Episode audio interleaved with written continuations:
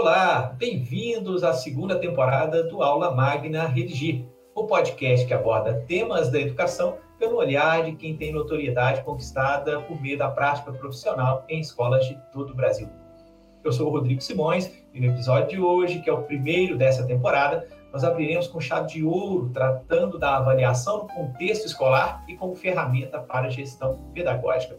Nosso foco se dará, sobretudo, na avaliação chamada diagnóstica, que ela tem sido defendida como uma estratégia fundamental na retomada letiva de 2022. Aliás, como já foi também em 2021 e como tem sido desde a promessa de retorno das aulas aí a, a, diante da pandemia, né? Faremos tudo isso na companhia da diretora da Priscila Boy Consultoria, escritora, palestrante Priscila Boy. Seja muito bem-vinda, Priscila. Olá, que prazer estar aqui com vocês para a gente conversar sobre um tema que eu adoro, um tema muito discutido e extremamente importante, principalmente nesse momento que a gente retorna às aulas e sabemos que a gente vai usar essa avaliação diagnóstica como uma ferramenta poderosa para potencializar o objetivo da escola, que é a aprendizagem. Eu quero agradecer o convite, estou muito feliz de poder bater esse papo com vocês e também com as pessoas que estão aí nos ouvindo. É isso, professora Priscila. Mais uma vez, obrigado. Aliás, vou te chamar de professora. Acho que posso, né, professora Priscila? Com certeza. Eu sou professora de professores, Rodrigo. Muito Os bem. Os professores são meus alunos. Muito bem. Nosso podcast, como você já sabe, ele vai ao ar uma vez ao mês e o objetivo é abordar um assunto do dia a dia escolar. Nós trazemos convidados que atuam em escolas, seja como professores ou gestores, ou que estejam em contato direto com elas em função de atuarem como consultores ou gestores de rede de ensino. É o caso da nossa querida professora de professores, Priscila, que está conosco aqui hoje, né? Se você ainda não ouviu os episódios anteriores, então dê uma passadinha no nosso catálogo para ouvir a primeira temporada. São 10 episódios esperando logo após ouvir este aqui. Agora, o episódio 1 da temporada 2 já começou. Vamos lá, vem com a gente. Priscila, eu vou começar o nosso episódio indo diretamente ao ponto. Eu lembro que desde meados de 2020, pelo menos, e a gente né, já vivendo o contexto de pandemia e numa expectativa precoce né, da retomada das aulas presenciais, das atividades presenciais, é, já havia um consenso na área educacional sobre a importância da realização de avaliações escolares, diagnósticas, né, é, para a retomada mesmo. Bom, é, eu lembro, inclusive, que naquela altura, 2020, o Conselho Nacional de Educação emitiu alguns pareceres, né, no sentido de, entre outras coisas, é, orientar fortemente aí a avaliação, né, a realização de avaliações diagnósticas para a retomada das atividades. Isso era colocado como fundamental para que a gente pudesse é, é, garantir né, que, com a retomada, todos os estudantes é, conseguiriam retomar as suas atividades.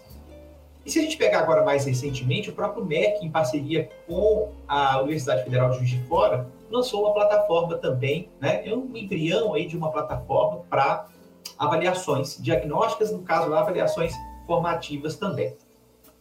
Então, posto esse contexto como um todo, né, a minha primeira questão para você é o seguinte: qual é o papel da avaliação diagnóstica no contexto, sobretudo, da gestão escolar? Né? Pensando aí na figura do nosso né, principal ouvinte aqui, que é o coordenador, que é o gestor, né, diretor, que é o, muitas vezes o supervisor escolar. Né? E mais, né? A, avaliação, eu fico com a impressão de que, pelo menos no contexto escolar, a avaliação diagnóstica ela não era importante antes da pandemia. Né? É certa essa minha avaliação?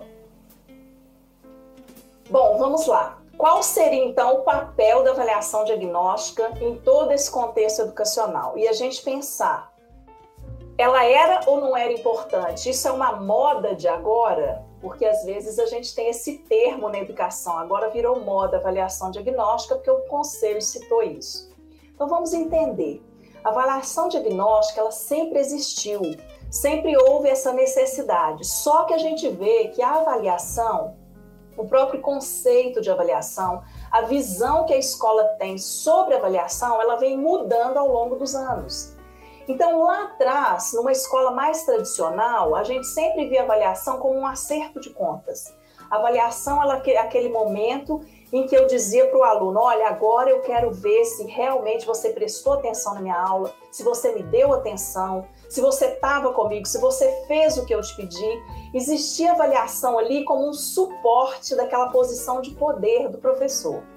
A gente vem evoluindo no conceito de avaliação e a gente tem alguns autores que eles fazem algumas diferenciações de tipos de avaliação. Então a gente tem ali a diagnóstica como uma avaliação que olha para o passado. O passado é aquilo que eu dei, aquilo que eu caminhei. Eu olho para trás e vejo esse percurso que eu fiz até aqui. Você está comigo? Você está caminhando comigo? Estamos juntos? Está entendendo tudo? Posso continuar? Aí a gente tem o conceito de avaliação formativa, que é ao longo da caminhada. Então, enquanto eu estou caminhando, enquanto eu estou ali fazendo algumas intervenções, trazendo novos conceitos, novos conteúdos, fazendo mediações, eu já vou ali me relacionando com o aluno e avaliando se ele está caminhando comigo. E ela me permite fazer micro intervenções ali no meio do caminho. E a gente tem a avaliação somativa, que ela olha para um recorte. A avaliação somativa, por exemplo, o Enem, concurso, SAEB. Eu pego aquilo que eu acho que aquele indivíduo precisa saber, aquelas competências que eu entendo que são estruturantes e fundantes para o cargo que ele está fazendo o concurso, para o curso no qual ele vai se ingressar, algumas competências essenciais para entrar na universidade, eu recorto aquilo ali e avalio. Então a gente teve aí um momento onde a gente diferenciou esses três percursos e a avaliação diagnóstica era apenas uma parte do processo avaliativo. E aí agora, depois desse momento que a gente viveu aí, um momento de pandemia, onde a gente tem que analisar os contextos. Esse aluno ficou recluso, ele ficou fora do convívio dos pares, onde ele aprendia muito nessa relação com os pares. Ele ficou fora do contexto educacional, onde essa pessoa, que é o professor, que é o mediador, avaliava não só o que ele fazia num objeto, num papel, num instrumento avaliativo, mas no dia a dia, inclusive na própria feição dele, se ele faz um franzido de testa, a gente já sabe que ele não entendeu. E a gente perdeu isso nesse momento. Esse é um ponto. A gente perdeu o contato visual, a gente perdeu o contato ali com a turma. Os alunos ficaram de câmera fechada muito tempo. E a gente também tem alunos que não acessaram tudo, todas as atividades que a gente mandou. Tem aluno que não fez nada que a gente mandou. Tem aluno que acessou muito pouco, tem aluno que não, não estudou, não aprofundou, não fez as atividades. Então, a necessidade da gente agora entender. Nós precisamos olhar para trás, mas com mais acuramento, com mais acuidade. Por quê? Porque muita gente ficou muito lá atrás. Antes, quando a gente olhava lá para trás, a gente via, ah, tá ali, ó, tá ali na esquina, mas está quase chegando. Agora tem gente que a gente perdeu de vista, que está muito lá atrás. Então, o coordenador, que é aquele que está ali em contato direto com o gestor, com o professor, esse coordenador, o que, é que ele vai precisar fazer? Ele vai precisar ajudar esse professor a construir esse, esse instrumento diagnóstico e ele vai ter que ajudar o professor a ler esses dados. Porque a avaliação diagnóstica sem análise de dados, ela não acrescenta nada. A avaliação diagnóstica sozinha, ela nos traz dados importantes que a gente vai conversar aqui depois sobre como a gente usar esses dados para retroalimentar planejamento. E o coordenador é um articulador desses dados, inclusive entre as áreas do conhecimento. Ele vai articular esses dados junto com a equipe dele para que eles possam realmente garantir que esse percurso aí que a gente viveu lá atrás não vai ser comprometido daqui para frente. Priscila, te ouvindo aqui nessa, nessa primeira colocação, eu fico aqui elucubrando, é, pensando aqui algumas questões, né? A primeira delas é que ah, você cita ali essa divisão em avaliação diagnóstica, avaliação formativa e avaliação somativa. Acho que você extrai isso né, de alguns autores imagino eu, é, se a gente pensar nos autores nacionais, o Cipriano Lucchesi, né? o Acerto de Contas aí com o professor Vasco Moreto, o livro dele, né? É, eu acho que são algumas referências que possivelmente você está trazendo. E aí eu fico pensando, é, talvez se você tiver mais alguma referência, né? É, sobre esse campo para trazer aí para o nosso ouvinte, acho que é um primeiro ponto que seria legal. Mas já emendando, e de repente você aborda a, as duas questões que eu vou lhe fazer logo em sequência, É, o outro ponto é, quando a gente pensa na figura do coordenador, né, e eventualmente do diretor, muitas vezes a gente tem escolas em que o diretor é coordenador de algum segmento também e tudo, né? É, então, ao, ao, ver essa figura como um articulador, né, e ao ver o seu destaque, olha, é preciso ter alguma capacidade de análise do dado gerado pelo diagnóstico para que a, o, o, diagnóstico possa gerar reação, né? Porque senão é a mesma coisa, eu costumo dizer isso, é a mesma coisa de ir ao médico, ser diagnosticado com alguma, né, alguma doença e tal, e não ter tratamento, dizer, olha, não vou fazer, né? Quer dizer, fica pelo meio do caminho. Então, isso me leva a uma questão. Eu sei de muitas escolas que trabalham com a aplicação de simulados, tá? que, por sua vez, me remete não a um elemento de avaliação escolar, mas um elemento de exame, né? Fazendo essa separação entre exame e avaliação. É, então, muitas vezes usa isso como uma atividade diagnóstica. Eu, particularmente, não vejo problema, desde que se perceba que uma coisa é quando o aluno vai lá e faz o Enem. Outra coisa é quando você faz em pequena escala dentro da sua escola um simulado e usa isso como diagnóstico. Né? Se você tiver essa dimensão de que, olha, quando o Enem de fato acontecer, ele tem uma função, quando você pega um simulado Enem e aplica aqui na sua escola, ele tem uma outra função, né? Pode ter ali alguma limitação e tal, mas você pode utilizar, sobretudo quando você tem ali uma plataforma, alguma coisa do tipo, que vai lhe ajudar, né, a capturar o dado, a tratar o dado, isso pode ser muito útil. Aliás, aqui na Redigir, a gente inclusive estimula é, que isso seja feito assim, a gente estimula, né, a utilização da Redigir também para avaliação diagnóstica. É, bom, então eu queria te ouvir um pouco sobre isso, né? sobre esse uso da, do, do, né? do de, de, estratégias que normalmente são utilizadas para exame, né? mas é, na escola como estratégia de avaliação diagnóstica. Quem sabe eu, né, de repente, estou equivocado aqui e vou te ouvir de alguma outra forma, trazer alguma coisa nova para a gente. Bom, então vamos por partes. Quando você fala das referências teóricas, é, olha que coisa curiosa. Eu não ia nem citar nomes aqui, porque a gente às vezes não quer citar nomes para não fragmentar falas pontuais de alguns autores que têm publicações escritas e que têm algumas mudanças de posicionamento nas falas, nas coisas, né, nesse percurso aí que eles têm na trajetória. Você citou o Lucchese. O Lucchese é um que não acredita que existe uma divisão entre essas três dimensões de avaliação. Então, na verdade, a gente está trabalhando aqui não só com autores específicos. O Vasco Moreto, essa questão do acerto de contas, o Vasco fala muito disso o Vasco traz uma proposta avaliativa bem pautada ali na construção cotidiana, no dia a dia, né? E o Luquezzi hoje ele se posiciona que tudo que você faz é diagnóstico. Ele nem, ele nem faz uma separação de avaliação formativa. Por exemplo, se eu estou ao longo do processo, eu dei uma aula, Aí, no meio do caminho, eu pergunto: quem entendeu? Então, vamos fazer uma atividade. Aquela atividade, no contexto teórico, né, lá, lá de trás, ela seria formativa, ela seria ao longo do processo, um exercício que eu dei ali no meio da aula, você está trazendo a ideia do simulado. O simulado, se eu aplico o simulado num contexto de finalização do que eu planejei ali, por exemplo, quatro aulas para dar um tipo de conteúdo ou um, desenvolver uma habilidade, que hoje a gente está com a base nacional comum com uma outra lógica, e se ele programa aquele simulado ao final daquele projeto que ele determinou de quatro momentos, aquilo é formativo também. Ele está ali no meio do processo usando um instrumento para que possa dar a ele uma informação de que, de que ele pode prosseguir ou não. Então é o seguinte: existem autores que hoje veem tudo como diagnóstico. Ah, aquilo ali eu dei o simulado é diagnóstico, eu dei uma atividade é diagnóstico, eu fiz um debate é diagnóstico não deixa de ser, mas a natureza do objeto, do instrumento avaliativo é diferente. Quando eu vou fazer um diagnóstico, eu vou eleger o que é estruturante e fundante, aquilo que não pode passar batido. Eu vou eleger isso e vou avaliar. Quando eu estou no formativo, eu posso avaliar se você entendeu o que, é que eu estou falando aqui agora, por exemplo. Eu posso conversar aí com o ouvinte e dizer: coloca aqui embaixo um comentário se você entendeu a diferença das três coisas. Eu não estou dizendo que isso é estruturante para a nossa conversa, mas às vezes eu quero saber se a pessoa entendeu. Então, eu estou avaliando ao longo do processo. A somativa tem os recortes. Vamos, vamos agora pegar a questão do simulado.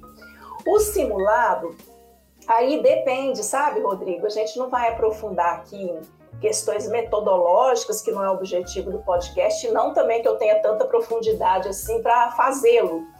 Mas vamos pegar aqui dois, duas avaliações aí externas, né? Essas avaliações que a gente tem aí, que são de, de diferentes naturezas, como Enem e Saeb, tá? Que as duas trabalham ali com um banco de itens, né? Que a gente poderia assemelhar a um simulado que é aplicado na escola. A gente tem o Saeb com uma metodologia que vai avaliar a escola. Então, você tem ali no Saeb provas diferentes, avaliando habilidades diferentes e algumas comuns. Você tem outras avaliações, como gestão, formação de professor, você tem aí um cômputo de indicadores que vão te dar uma nota ali de proficiência daquela escola. Então, quando um aluno, uma, uma escola vai bem no SAEB, quando a gente tem aquele número, a gente tem ali uma certeza de que aquela escola está indo bem, porque foi, foram aplicadas provas diferentes nos estudantes avaliando habilidades diferentes e comuns, ou seja, se todo mundo foi bem, eu posso dizer que aquela escola está fazendo um bom trabalho. O Enem já trabalha com uma proposta de avaliação de proficiência individual. É por isso que é tão criticado esse ranking Enem. E a gente está aqui com gestores, coordenadores escutando. Esse ranqueamento de Enem, gente, ele realmente, a gente deve se libertar disso. A gente não deve se libertar de monitorar as notas dos nossos alunos. O dado mais importante ali no Enem para a gente que é coordenador, gestor, é os 30 melhores alunos. Aquela nota ali realmente vai nos dizer sobre nós. Se a gente está na média dos 30 melhores, se o nosso aluno está ali, as 30 melhores notas. Mas quando você vai pegando é, pegando a, a, nota de todos os seus alunos. Um aluno tirou 900, o outro tirou 400. Eu não posso dizer que, que é mérito ou demérito da escola. O Enem é um processo avaliativo que avalia individualmente o aluno. E o SAEB é coletivo, são metodologias diferentes. Então, quando você me diz do simulado, eu sou totalmente favorável a simulados. A gente tem bons simulados no mercado. Eu aconselho a escola a adotar um simulado de alguma empresa ou ao contratar alguém para fazer o simulado próprio que entenda de matriz de habilidade. Por quê? Às vezes a gente vê alguns gestores fazendo assim, a, escola às vezes não tem uma, um recurso financeiro tão grande, então ela faz, o próprio professor é que elabora os itens. E esse professor às vezes não sabe elaborar itens. O item onde a gente vai avaliar essa questão de competência e habilidade, ele é diferente de quando a gente vai avaliar conteúdo. Então, se eu realmente partir da habilidade, se eu criei um contexto, uma situação, problema, e trabalhei os níveis de cognição ali que o Bloom nos coloca, eu tenho clareza disso, eu estou realmente fazendo um diagnóstico que vai me dar alguns elementos importantes. Agora, há simulados feitos caseiramente que não seguem essas regras, então o que, que acontece? Eles mascaram a proficiência dos alunos. Então, nesse sentido, eu sou contra o simulado. De você elaborar um simulado ali só de perguntas, como se aquilo ali fosse aquelas provas tradicionais, que tem escola que trabalha assim, por falta de verba, às vezes, não às vezes porque não quer, né? Colocar um simulado melhor. E coloca ali aquele simulado e o aluno acerta tudo. Vai lá no Enem, o aluno erra tudo, não bate. Então, eu acho que um simulado bom é um simulado que trabalha com correção pela TRI, que se assemelha à estrutura de elaboração que os nossos processos avaliativos externos usam, que é trabalhar com matrizes de referências. Se você assim usar, você pode ter certeza que esses dados são preciosos, são ouro, para que você possa ali olhar e ver naquilo que o seu aluno precisa investir mais e naquilo que você pode ajudá-lo a crescer e desenvolver. Fica um diagnóstico bem fiel e bem interessante.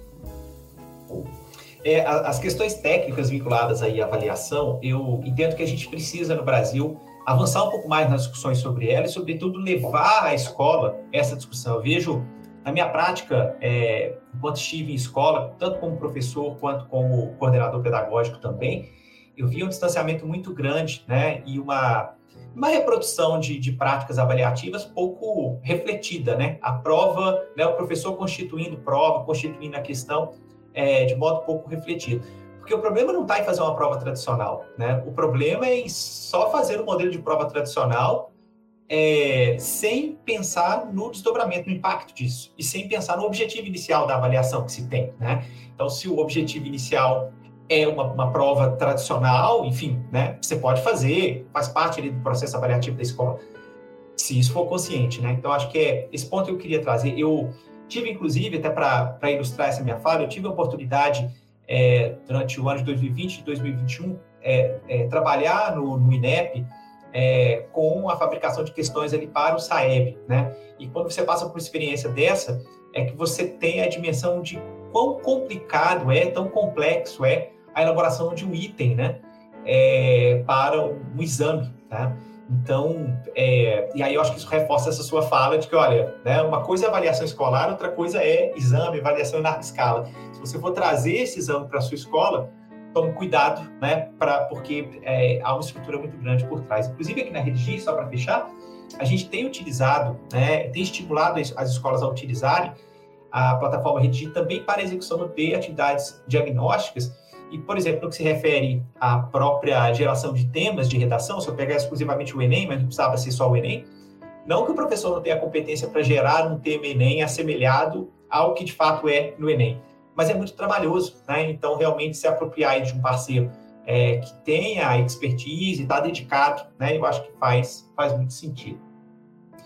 Bom, eu queria, acho que a convidada é você, você tem que falar mais, Patri, é, Priscila, eu não posso ficar falando tanto, eu me seguro aqui sempre.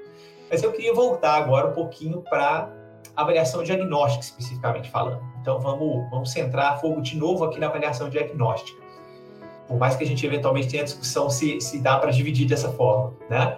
É, como é que ela deve entrar no esquema de trabalho do coordenador pedagógico? E aí, assim, eu queria, se você pudesse, de repente, ser um pouco mais, uh, não que você não tenha sido até então, mas uh, a ideia é que pudesse ser o mais pragmática possível, né? Então, quando você me diz assim, olha, o, coordenador tem que ser um mediador, né? na prática, como é que isso acontece, né? Então, como é que a avaliação diagnóstica deve entrar no esquema de trabalho do coordenador? O coordenador ele é uma peça-chave para que aconteça uma avaliação diagnóstica de uma forma organizada e estruturada. Vamos entender, os professores estão ali naquele envolvimento, dando aula no dia a dia, faz planejamento, recebe aluno, recebe pais. A gente sabe que vai ser um turbilhão de coisas esse ano, vai ter aluno que vai chegar com o emocional todo dançado, tem menino que vai chegar ansioso, tem menino que vai pisar na escola e vai chorar vai chorar de emoção, vai chorar de medo, vai dar crise. Então, a gente vai ter que administrar uma série de coisas. E uma das dimensões que a gente vai administrar é a pedagógica, que é a essência da escola. Então, como que o coordenador, de forma prática, pode ajudar os professores? Quando a gente vai fazer uma avaliação diagnóstica, a gente deve eleger aquilo que é estruturante e fundante para que a gente possa colocar ali nessa avaliação para que a gente possa ter a certeza de que quando eu vier com coisas novas, esse aluno tem essa base aí, pelo menos sistematizada, porque a base ela vai trabalhando com segmentações. No infantil vive experiência, nos anos iniciais sistematiza as experiências, nos anos finais consolida as coisas. E a gente tem ali no ensino médio, a gente aprofunda e aplica. Então, no ensino médio, aprofundar e aplicar, não tem tempo de retomar no ensino fundamental 2, consolidar aquilo que foi sistematizado. Mas e se não foi sistematizado ainda?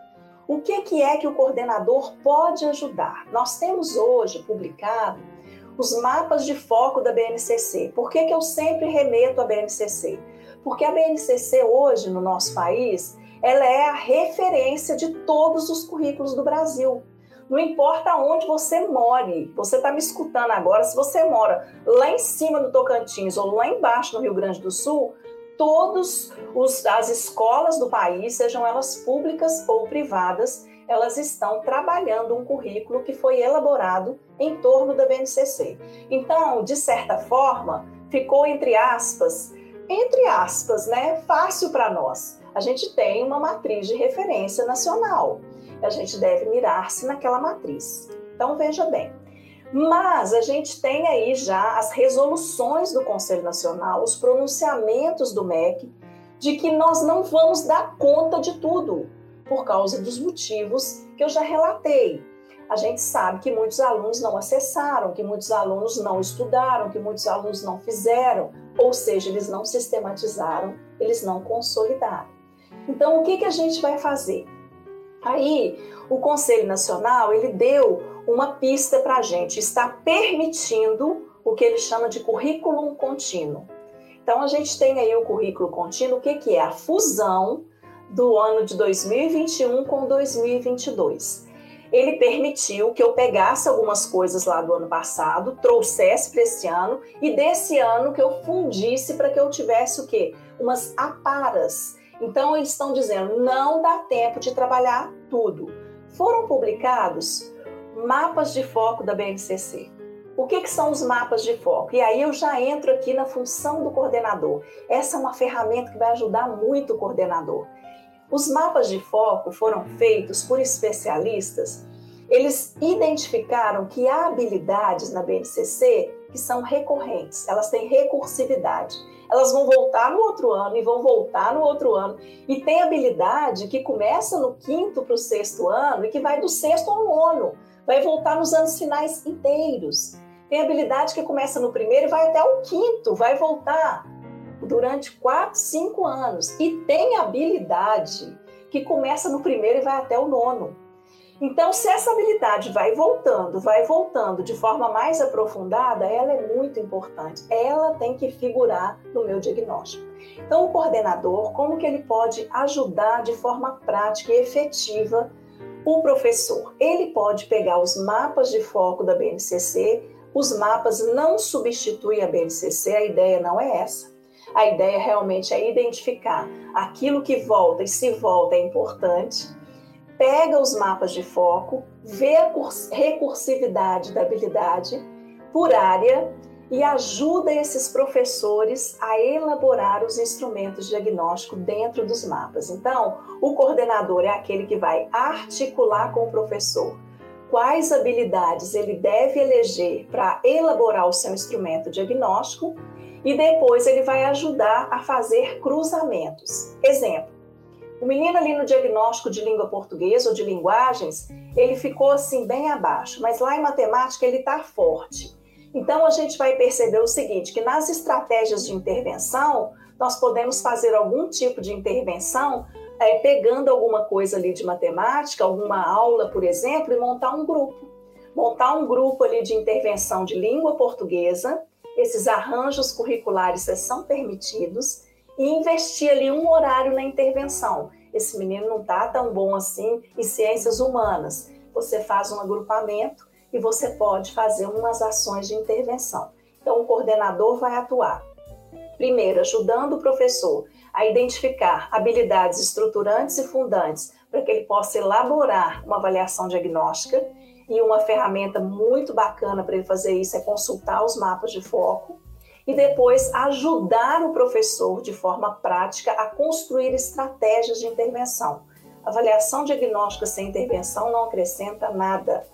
Então, o coordenador vai dar, olhar ali o mapeamento das turmas, ajudar a construir estratégias de intervenção que podem ser presenciais, com monitoria, com metodologia de sala de aula invertida, com curadoria de vídeos, de tutoriais, com exercícios, atividades, ou seja, uma infinidade de recursos que o coordenador pode ajudar a construir, uma vez que o professor vai estar muito, muito atribulado com uma série de coisas que ele precisa vencer ali no dia a dia. Professora Priscila, é de fato uma aula te ouvir falar aí sobre avaliação. Muito bom, muito bom. E assim, a sua fala é, me fez remeter ao, a uma questão que eu queria te ouvir.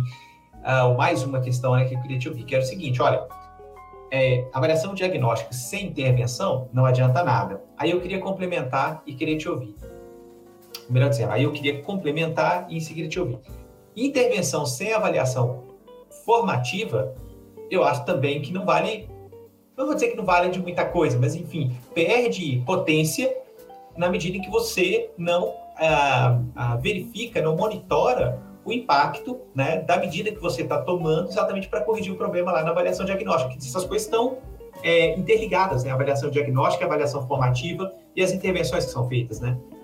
Na verdade, a avaliação formativa, ela é muito mais, na minha visão, aí agora já é qual é o referencial teórico? Priscila Boy, tá? Então, o referencial teórico sou eu mesma. A avaliação formativa, ela tem uma função de colocar o aluno dentro do processo. Quando eu estou aqui conversando com as pessoas, com meus alunos, fazendo qualquer atividade, quando eu falo aí, e aí, gente, vocês estão comigo? Gente, isso aqui eu estou dizendo, ô aluno, você está comigo? Eu quero te ouvir, não quero falar sozinha. Eu quero saber se você quer saber algo mais. Eu estou aqui para poder mediar, eu estou aqui para te trazer algumas coisas que provavelmente você possa não saber. Se você quiser me perguntar onde que você busca mais, eu vou te indicar. Então, a avaliação formativa, ela tem uma função muito bacana de trazer o aluno para o centro do processo educativo, que é o que a gente está vendo que a BNCC está buscando, um aluno protagonista. Um aluno que pesquisa, um aluno que vai lá, que traz uma série de coisas, que debate, que pergunta, que contribui e a gente vai fazendo esse relacionamento. Quando eu falo que a avaliação diagnóstica sem intervenção não adianta nada, vamos trazer aqui para o contexto que a gente está vivendo, horroroso, de Covid, onde a gente está tossindo e a gente está ali com uma coriza no nariz, a gente está com um corpo ruim, então a gente sabe que algo não está bem, não está legal. O professor também, quando esse aluno está voando, está só conversando, não traz nada, ele sabe que algo não está bem, mas ele não sabe direito o que, que não está bem. Ele não sabe se ele não está gostando da aula, se ele está com problema em casa, se ele não gosta daquela matéria, se ele realmente está entendendo nada e por isso ele está boiando, se ele está vivendo algum problema. São várias, assim, várias coisas que podem estar acontecendo. Então, o que, que é que o médico vai fazer? A gente vai relatar. Olha, eu estou tossindo, eu estou com coriza, estou com dor de cabeça, Tá, pode ser Covid, pode ser gripe, pode ser até dengue. Se você tá com uma dor aqui na nuca, vamos investigar. E aí ele vai te pedir o quê? Exames. Ele vai te pedir alguns exames e dependendo da desconfiança dele, ele vai direcionar para um tipo de exame. Quando vem aquele resultado e diz assim, negativo para Covid, ele vai agora partir para cima da gripe. Gripe, positivo. Tá, eu descobri que você está com gripe. E se eu não te der um remédio? E se eu não fizer nada? Você não vai melhorar. Então, quando eu digo que o diagnóstico, muitas vezes nas escolas, eu vejo coordenadores que fazem assim: Priscila, eles fizeram uma avaliação, foi terrível. Já conversei com o professor, nós vamos fazer outra avaliação daqui duas semanas. Tá, mas só avaliação não vai trazer nenhum resultado. Entre essa semana que você teve o resultado e essa outras duas semanas onde você vai aplicar um novo diagnóstico. Você vai fazer o quê? Você vai tomar qual remédio? É antibiótico? Tá grave? É preciso de antibiótico? Tá mais ou menos? É um antialérgico? É antitérmico se, se voltar, é trazer um antitérmico ali para aplacar ali? Então, qual é o grau de dificuldade? Isso foi identificado? Isso vai determinar o grau de intervenção. E aí, quando a gente parte para a formativa, suponhamos que nessas duas semanas eu planeje que eu vou fazer uma intervenção e eu vou atacando ali os pontos que eu identifiquei que não estão legais. Aí eu dou antibiótico, eu dou antialérgico, eu dou antitérmico, eu vou medir de novo. Eu, eu sempre costumo fazer a analogia de que a avaliação é um termômetro, né? Ela dá a temperatura, mas não é o termômetro que abaixa a febre. Quem abaixa a febre são as ações de intervenção. E aí, o coordenador, nesse período, ele pode ajudar esse professor, então, a construir as estratégias. E nesse percurso das estratégias, a gente pode fazer micromedidas, que é o que a gente faz nesse período de duas semanas tomando remédio. Deixa eu ver se eu ainda estou quente. Ah, eu aplaquei, já não estou quente, não estou precisando do antitérmico mais. Então, deixa eu dar uma atividade aqui de soma, que ele não estava legal na operação de soma. Deixa eu dar, eu estou caricaturando, né? Falando de, de, não é assim a atividade, mas só uma caricatura para a gente entender. Ah, a soma já está legal, então vou agarrar agora na multiplicação. Vou gastar esses, os últimos seis dias que eu tenho na multiplicação. Então, esses micro instrumentos que eu vou usando nesse percurso, nesse ínterim, nesse intervalo entre a minha medida e a minha nova medida, esse percurso formativo aí, eu vou aplicando microinstrumentos para ir me dando devolutiva se eu estou no caminho certo ou se eu realmente vou precisar retomar, é tudo. Priscila, é, agora a gente vê a maravilha que a tecnologia é, traz para como potencialidade né, é, nos dias de hoje. Estou me referindo ao seguinte: 20 é, anos, há 20 anos, ou há 30, é, talvez até um pouco menos, seria muito difícil você aprofundar neste, né, na, na, avaliação, numa avaliação que considerasse cada estudante, né, pudesse ser mais particular. É, em contrapartida, hoje, né, você pode usar a tecnologia para particularizar essa avaliação. O difícil depois vai ser, é, e eu entendo pelo contexto né, educacional brasileiro, você ter condições de atender individualmente cada um. Mas eu entendo, e é isso que eu queria te perguntar aqui, eu acho que quanto mais nós pudermos particularizar, sair da ideia de uma avaliação, vou avaliar minha turma inteira, porque dentro de uma turma de 30 alunos, eu acho que a gente tem cenários muito variados, né? Talvez a gente possa, para executar a avaliação e depois as ações, pode clusterizar, criar grupos. Mas, de alguma maneira, eu acho que o contexto do século XXI já nos obriga a pensar de modo mais particularizado, estou certo? Então, vamos lá. Olha só. Parcialmente certo. Vou falar parcialmente porque uma coisa que você fala é que hoje a gente realmente tem a possibilidade de personalizar, e inclusive não só a possibilidade, mas a gente é convidado a trabalhar a personalização na educação. A gente tem o ensino híbrido, né? O ensino híbrido cuja principal característica é personalizar. E a gente tem aí o Moran e a Lilia Bassi, que são as duas grandes referências. E uma coisa muito legal que eu aprendi com o Moran, num evento, eu tive a oportunidade de perguntar como que eu personalizo para 40 alunos. Porque a gente está na escola, eu sou uma consultora, eu trabalho com consultoria para várias escolas, eu estou no chão de fábrica, eu estou dentro da escola, eu estou sempre fazendo reunião com gestão, com coordenação, eu estou ouvindo as inquietações. Eu ando pelo Brasil e as inquietações são comuns, elas não são localizadas ou regionais. As inquietações são comuns. E essa da personalização é uma coisa que é uma inquietação muito grande, porque as pessoas acham que personalizar, dentro da perspectiva do ensino híbrido, é você fazer uma coisa para cada aluno. Imagina um professor da rede pública que tem 100 alunos, 80 alunos, como que ele vai personalizar um projeto para cada aluno? E quando a gente está falando de ensino híbrido, e o Moran responde isso no evento, que a personalização é você trazer várias estratégias, porque existem várias formas de aprender. Eu sou uma pessoa que eu adoro aprender por vídeo. Eu sou uma consumidora de cursos virtuais, eu aprendo muito, eu estou estudando vários temas novos agora, planejamento reverso, aprendizagens visíveis, alguns marcos que eles estão estudando lá de Harvard, eu estou encantada com alguns temas e eu estou fazendo todos esses cursos virtuais. Eu aprendo muito bem com cursos virtuais, com vídeo. Tem gente que aprende é lendo. Tem gente que gosta de pegar um livro e ler o livro, e disseca o livro. O livro sempre para mim é pós-vídeo. Eu preciso de alguém interagindo comigo, falando comigo, conversando, para depois, quando eu ler o conceito no livro, aquilo salta aos meus olhos. Ou, ou seja, eu gosto de vídeo. Tem gente que tem horror. Tem gente que é acadêmico, gosta de ler, gosta de pesquisa. Tem gente que adora gráfico, dados, tem gente que detesta. Então, o Moran responde: a personalização está intimamente ligada às metodologias ativas. Quando eu falo de metodologias ativas, quando eu falo de diversificar as estratégias metodológicas que eu estou usando, eu estou personalizando a aprendizagem. Veja que coisa mais interessante. Quando eu faço uma rotação por estação, onde numa estação você vai fazer uma leitura sozinho, na outra você vai interagir com o professor, na outra você vai interagir com pares, na outra você vai produzir algo maker. Eu estou trazendo várias possibilidades personalizadas em termos de estratégias para que eu possa garantir que em uma delas você vai se identificar mais, vai aprender mais e você vai aprender a se posicionar com as outras estratégias.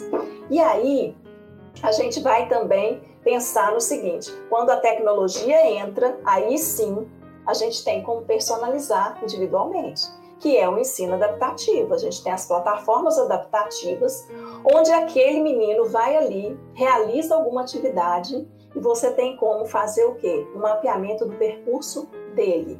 E aí, com a tecnologia, a gente vai poder construir um percurso para ele. Mas no que, que eu falo que você está parcialmente certo? Porque a gente não pode ter uma intenção educativa para cada aluno. A gente, as nossas intenções educativas são coletivas.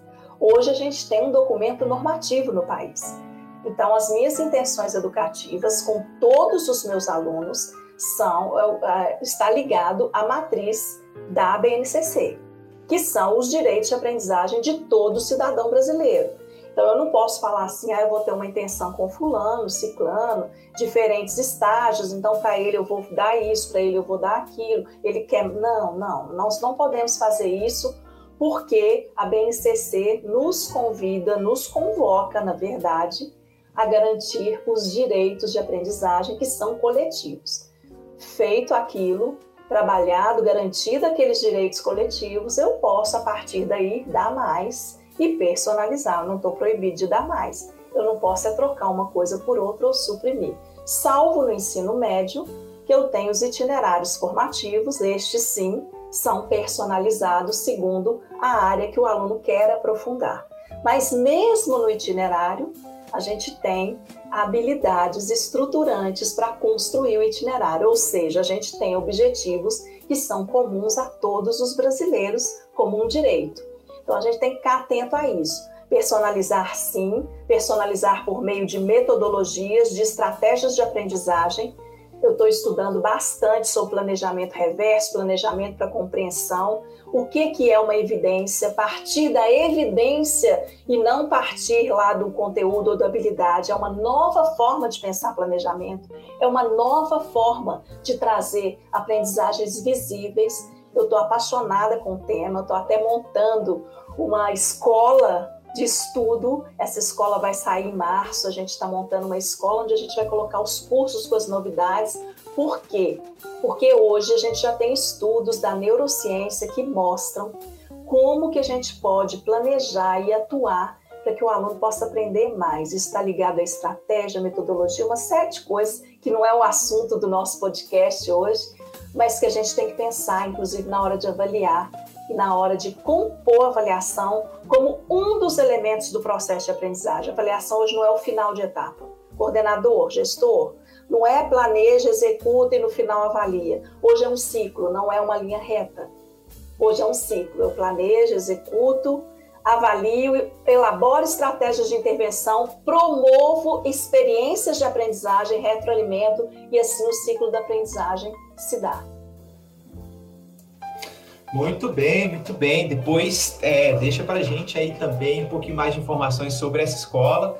Estou é, aqui curioso, né? Quero fazer parte. Imagino que os, os ouvintes também é, vão querer. Deixa para gente mais informações assim possível, tá? É, a gente está caminhando para o final, é, professora Priscila. Eu queria tentar fazer uma espécie de síntese aqui, antes de uma última pergunta que eu quero lhe fazer. Então, eu vou me remeter a um. A gente tem uma série no blog da Redigir, a gente tem uma série sobre avaliação escolar. Inclusive, eu vou deixar os links dessa série, são quatro artigos, eu vou deixar na descrição aí do, do, do podcast para quem é, tiver interesse em acessar. É, no primeiro artigo dessa série, a gente tem uma, um parágrafo, tem uma, uma espécie de síntese, tá? Eu ah, queria que você me é, ouvisse essa síntese e eventualmente complementasse, enfim. Vamos entender se isso aqui pode ser utilizado como uma síntese dessa nossa discussão. Então, abre aspas. A avaliação, entenda-se que a avaliação escolar, deve preferencialmente ser integral, ou seja, deve considerar o estudante em suas diversas dimensões, funcional, pois voltada aos objetos pré-estabelecidos, orientada, pois voltada à própria prática educacional, e sistemática, pois voltada ao processo de ensino-aprendizagem. O que você me diz? Ah, eu acho que nem precisaram de mim nesse podcast, não, porque vocês já estão aí com os conceitos, né? Você montou aí uma trilha que vai nos ajudar e principalmente ajudar o coordenador a ajudar os professores a construir essa trilha formativa e avaliativa. A avaliação ela é parte de um processo. Eu gostaria que as pessoas passassem a ver a avaliação como parte de um ciclo da aprendizagem. Pensa no círculo e não na linha. A gente pensava de forma linear. Planejo, vejo quais atividades eu vou dar ali para alcançar. Antes era o conteúdo programático detalhado, objetivo geral específico, agora é a habilidade da BNCC. E no final eu avalio para ver se aquele percurso ali deu certo. Então, a gente hoje muda a perspectiva. Conforme eu relatei, o planejamento reverso, que é o que há de mais moderno em relação a planejar, primeiro a gente parte do fim. Quais são as evidências de aprendizagem que eu quero coletar? O que, que o aluno precisa me mostrar para eu ter certeza que ele aprendeu? Que aí a avaliação por evidência, que é outro tema maravilhoso. A partir das evidências, a gente vai construir as experiências de aprendizagem. Quais experiências eu vou promover? Então, tudo é intencional. Quando você cita aí esse percurso, onde a gente tem aí o ordenamento, onde a gente tem a escolha do que vai ser avaliado, a intenção educativa clara, a sistematização do instrumento, depois as devolutivas, depois as intervenções, ou seja, a gente pensar na avaliação como um ciclo que não tem início, meio nem fim. Ela se retroalimenta a todo momento. Tanto aquilo que eu tenho de evidência, de intenção, quanto as experiências de aprendizagem essas experiências me trazem dados, esses dados retroalimentam ali toda a forma de planejar. Então, esse percurso que a gente tem para é, elaborar as avaliações, ele é fundamental para o sucesso de uma coisa que é a essência da escola, a essência do nosso trabalho, que é a aprendizagem. A escola só existe para fazer com que o aluno garanta os seus direitos de aprender. Se não for para aprendizagem, todo o nosso esforço é vão. Se o aluno aprender, se ele passar pela escola e não mudar nada, e não acrescentar nada, e não ampliar nada, esse nosso esforço terá sido vão. E o instrumento, a ferramenta que vai nos garantir esse direito que o aluno tem de aprender se chama avaliação. Então, vamos parar, primeiro, de ter medo de avaliar, segundo, de fazer com que o aluno tenha medo de ser avaliado. E depois, num outro momento, a gente pode até conversar sobre a avaliação do professor eu sou professora de professores, o professor precisa ser avaliado também, para que ele possa identificar quais as contribuições ele precisa dar para melhorar todos esses índices de aprendizagem aí dos alunos. Já fica o convite para né, a gente gravar um, um, próximo episódio exatamente sobre avaliação de professores. Sem dúvida, um tema importante e muito interessante. Já fica aqui o convite.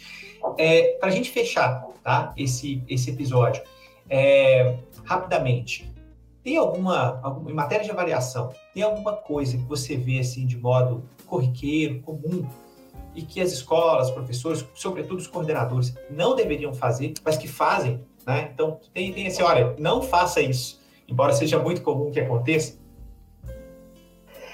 Na verdade, a gente vê que muitos professores ainda estão presos em modelos de avaliação que só avaliam o conteúdo porque a gente foi formado assim. Quando eu estudei, a gente avaliava conteúdo. Nas minhas formações, eu faço uma dinâmica, eu dou um texto numa língua que não existe. Eu faço perguntas sobre aquele texto, eu divido em grupos, a gente faz uma coisa muito legal, que é dividir os grupos e faz uma gincana. E eu faço perguntas que só avaliam conteúdo ou localização da resposta no texto. Não tem reflexão, crítica, nem nada. E as pessoas costumam acertar todas. Então, muitas vezes, os instrumentos avaliativos que a gente está acostumado a fazer e que a gente continua fazendo, que é avaliar só o conteúdo, eles mascaram realmente os resultados dos alunos, porque reproduzir não é compreender e não nos permite refletir e nem aplicar e nem criar. E aí a gente tem aqui que pedir ajuda para a taxonomia de Bloom para a gente entender isso, que existem níveis de cognição diferentes e cognição é aprendizagem, e que esses níveis de estratificação denotam graus de sofisticação que a gente vai tendo na hora de aprender. A escola parou na memorização. O professor faz, às vezes, uma avaliação que só vai avaliar a memorização. O aluno vai lá, acerta tudo, tira 10, mas na hora de aplicar isso, ele não dá conta na hora de usar isso nas, nas situações, problemas, sejam da vida, seja no mundo do trabalho, seja no seu cotidiano, ele não dá conta. A base vem e diz: agora o conhecimento vai ter que ser colocado em ação.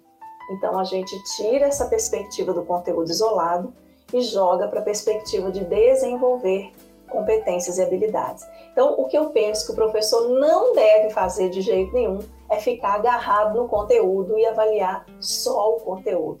Ele deve usar o quê? Como aplicar o conteúdo, que é elaborar instrumentos avaliativos a partir de habilidades. E se a gente fosse definir como que é isso, é criar situações problema com contexto, problematização e a gente deixar esse aluno pensar e sair do nível só de memorização para caminhar para compreensão, para aplicação, para análise, para criação. Então, em síntese, o que eu diria para esses professores, para eles ressignificarem aí todo esse processo educativo em relação à avaliação, saia do contexto da memorização e da avaliação só de conteúdo e entre aí no mundo do desenvolvimento das competências que a gente vai perceber que vai ser muito mais encantador ver um aluno não só sabendo o conhecimento, memorizando, mas colocando esse conhecimento em ação para resolver os problemas do mundo.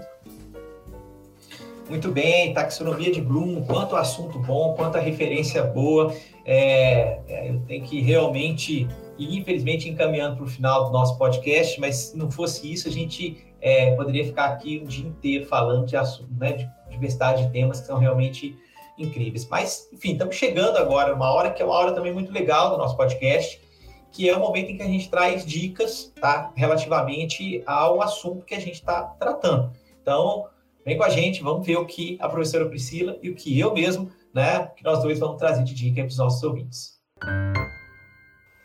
Então, muito bem, como de praxe, né? Primeiramente, nossa convidada, professora Priscila, que você traz de dicas para os nossos ouvintes.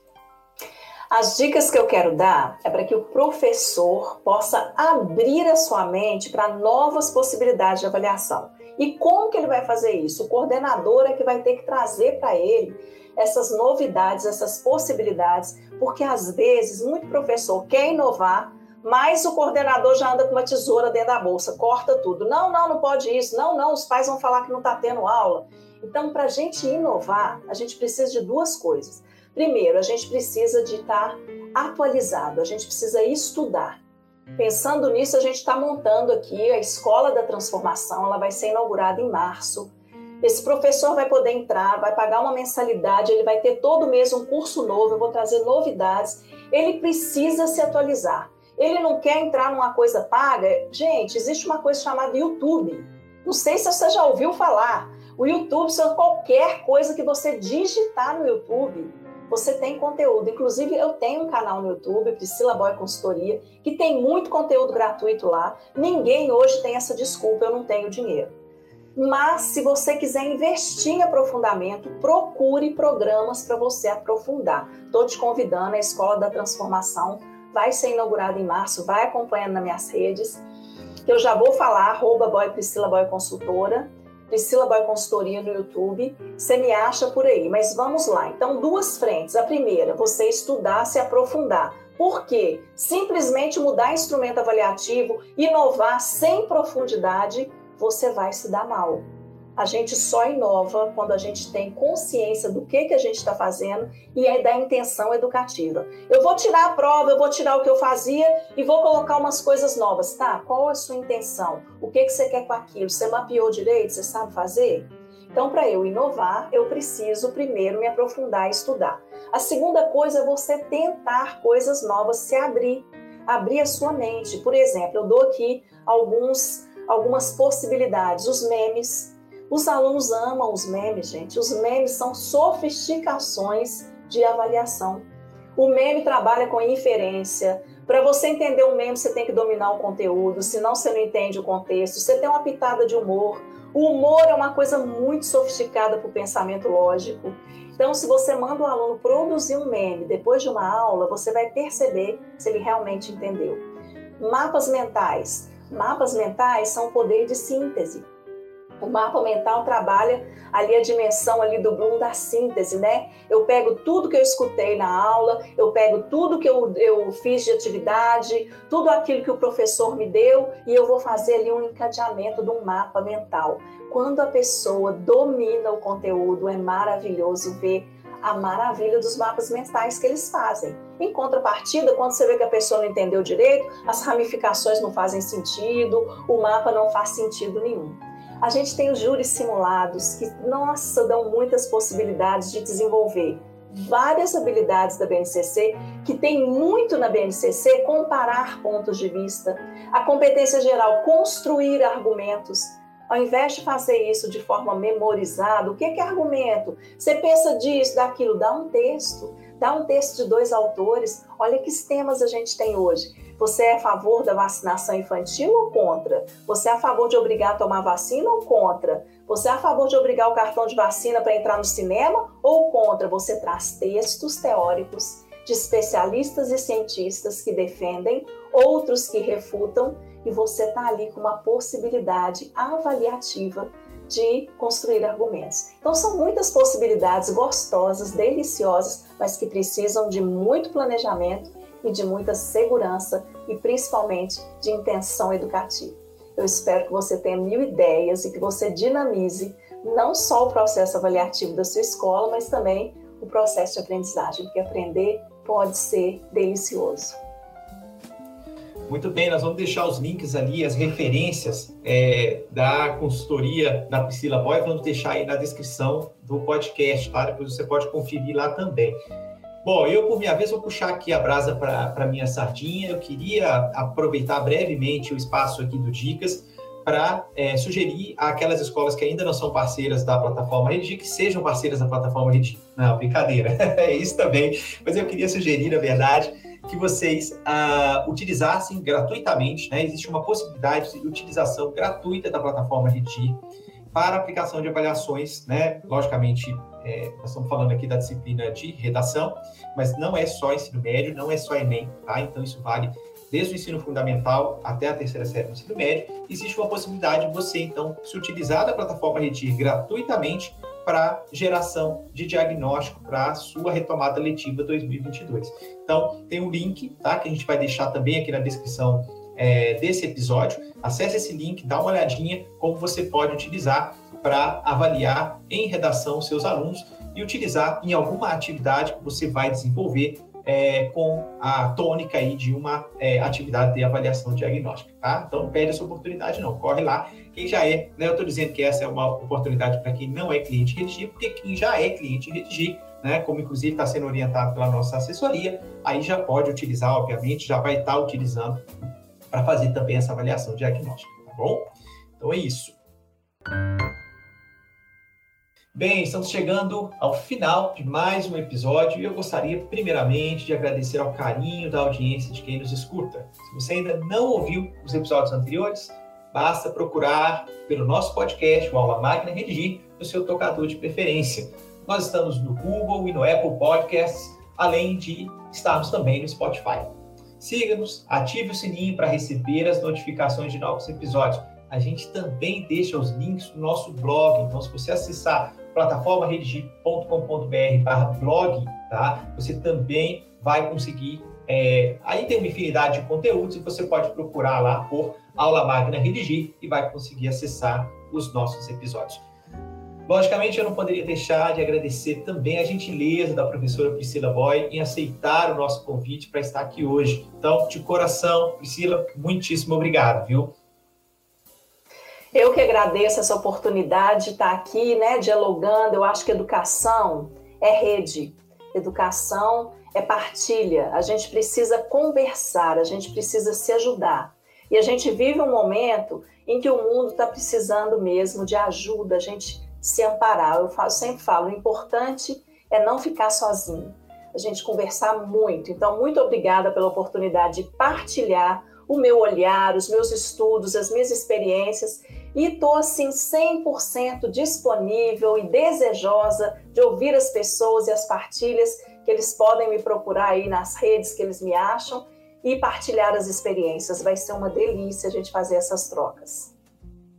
Muito bom, muito bom te ouvir falar em rede, porque é, esse é um conceito importante dentro do trabalho de assessoria da Redigir. A gente não acredita na ideia de que tecnologia possa cair de paraquedas na escola, seja é, qual ferramenta ou solução for que ela vá funcionar do dia para a noite. Acho que é muito importante que a gente dote as escolas, né? de capacidade de troca, né, de perceber o que, que funcionou e funciona bem em determinada experiência, em determinada situação, em determinado contexto, que eventualmente é parecido com o seu, né? Porque também não é, não dá para trabalhar com a ideia de que haja uma receita de bolo que tudo vai funcionar certinho em qualquer, em todo e qualquer lugar. Então essa troca, essa partilha, essa troca de experiências é um elemento que a gente procura trazer na nossa assessoria, né? Então coisas que dão certo em determinadas é, unidades escolares, a gente tenta trazer para outras também de contexto similar. Muito bom, muito bom isso. Então é isso. No próximo episódio será a vez da gente tratar de um assunto que será ou serão as plataformas educacionais como tendência pedagógica na educação básica. Aqui tem até polêmica, né? Educação de prateleira, uma série de outras questões que estão sendo tratadas aí, mas fato é que realmente as plataformas educacionais elas são uma tendência na educação básica hoje e aí, como bem colocado pela nossa convidada agora ao finalzinho, é importante que a gente dialogue, entenda como se beneficiar né, dessa tendência que são as múltiplas plataformas educacionais que a gente tem no mercado hoje. Então, fique atento às nossas notificações. Né? A, mês que vem a gente traz, então, nosso, este próximo episódio. Espero você. Tchau, tchau.